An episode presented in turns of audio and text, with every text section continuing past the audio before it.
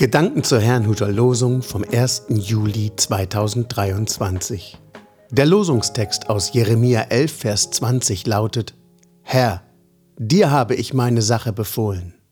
Der Lehrtext dazu steht in Matthäus 6, Vers 10. Dein Wille geschehe, wie im Himmel so auf Erden. Es spricht Angela Mumsen. Dir habe ich meine Sache befohlen. Der Prophet Jeremia, von dem das heutige Losungswort stammt, hatte wahrhaftig kein einfaches Leben. Die Menschen um ihn herum wollten nicht hören, was er ihnen im Auftrag Gottes mitteilte. Deshalb setzten sie alles daran, ihn zum Schweigen zu bringen. Einige trachteten sogar nach seinem Leben und versuchten ihn einzuschüchtern. Weissage nicht im Namen des Herrn, wenn du nicht von unseren Händen sterben willst. In seiner Not wandte sich Jeremia an Gott, wie wir im Losungswort sehen. In der Sache, die er Gott anbefahl, ging es ja um nichts weniger als sein Leben. In solch einer Situation wird zwangsläufig offenbar, wie tief man im Glauben verwurzelt ist. Jesus berichtet im Gleichnis vom Sämann unter anderem von Menschen, die den Glauben mit großer Freude aufnehmen. Wenn sie jedoch dadurch in Schwierigkeiten oder gar in Verfolgung geraten, wenden sie sich wieder von Gott ab, da ihr Glaube keine Wurzeln hat. Nicht so Jeremia.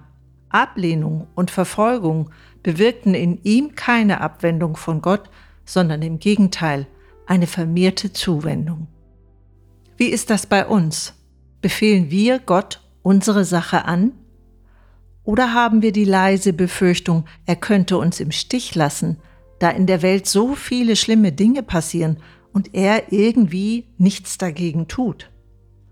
Vermutlich würde man das als Christ nicht laut sagen, doch es sind mitunter die leisen Gedanken, die unser Glaubensleben mehr beeinflussen als gewollt, sowohl positiv als auch negativ.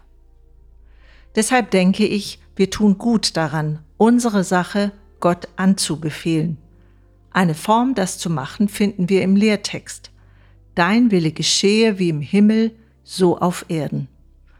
Mit dieser Bitte aus dem Vater unser bringen wir zum Ausdruck, dass wir uns Gottes Willen unterstellen wollen. Ebenso sagen wir damit, dass er sowohl im Himmel als auch auf der Erde herrscht. Wenn wir also das nächste Mal das Vaterunser beten, können wir es als Erinnerung daran nehmen, Gott alles neu anzubefehlen, unser Leben, unsere Probleme, unsere Zukunft. Ich wünsche Ihnen einen gesegneten Tag. Und an dieser Stelle lade ich dazu ein, Gott das zu bringen, was uns persönlich gerade besonders herausfordert. Öffnen wir unseren Mund und reden wir so, wie es uns ums Herz ist. Der Vater im Himmel liebt und versteht jedes seiner Kinder.